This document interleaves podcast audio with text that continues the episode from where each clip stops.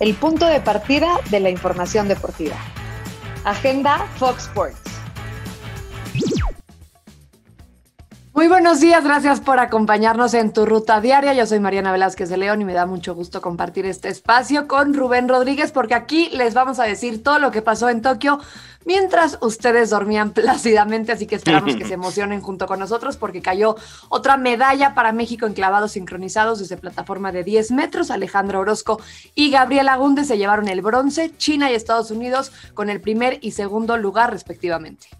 Hola Mariana, qué gusto estar contigo. ¿Por qué? Porque la campeona olímpica Simona Biles queda fuera de la final por equipo. Su entrenadora asevera que se trata de una situación mental. De momento se desconoce si continuará participando en otras modalidades. Y la originaria de Alaska, Lidia Jacoby, de tan solo 17 años, se impuso en la piscina luego de llevarse el oro en la modalidad de 100 metros pecho. Y se fue Phelps y parece que se fue con todo y los oros. ¿Por qué? Porque el equipo varonil de natación olímpico de los Estados Unidos por primera vez desde 1992 perdió una competencia en dorso dentro de la justa olímpica. Y sin duda la mayor sorpresa del día fue la tenista y número dos del mundo, Naomi Osaka, quien sucumbió en sets seguidos con la checa Marqueta, sí, Vandrusova, por parciales de 6-1 y 6-4. Así es, si no la ubica, es la que eh, prendió literalmente el pebetero en Tokio y bueno, pues está fuera. Bueno, el brasileño de Italo eh, Ferreira se convirtió en el primer campeón olímpico de surf. El sudamericano se impuso al local Kanoa Igarashi y al australiano Owen Wright respectivamente.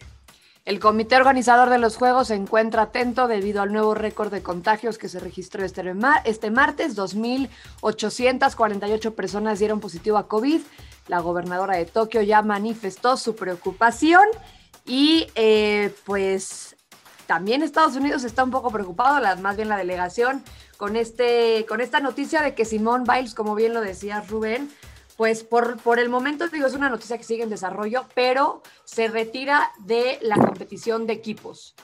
Así es, eh, acusan un tema mental, tal vez presión, distracción, no sé, tú, tú, me comentabas que, que la habías visto el fin de semana y que no se había visto nada bien. Me parece que no está metida. Yo creo que la presión ahora eh, eh, es, una chica que al 100% no tiene competencia, Mariana, y es una baja sensible para Estados Unidos que está sufriendo en varias disciplinas, ¿eh? está sufriendo en varias disciplinas, pero no ver a Simón Biles, híjole, sería, sería catastrófico para los Juegos Olímpicos y para Estados Unidos porque es una de las grandes expectativas. Siempre Simone Biles ha llamado mucho la atención por, por la gran capacidad que tiene, ¿no? Por, porque sabemos que es un atleta que, que hasta ha impuesto como ejercicios nuevos en, en, gimnasia, ¿no? Le hemos visto hacer grandes cosas y justamente ella decía, realmente siento que tengo el peso del mundo sobre mis hombros a veces y es justo como por toda esta presión expectativa que tiene los ojos del mundo encima y bueno, todavía nos han dado detalles acerca del problema médico,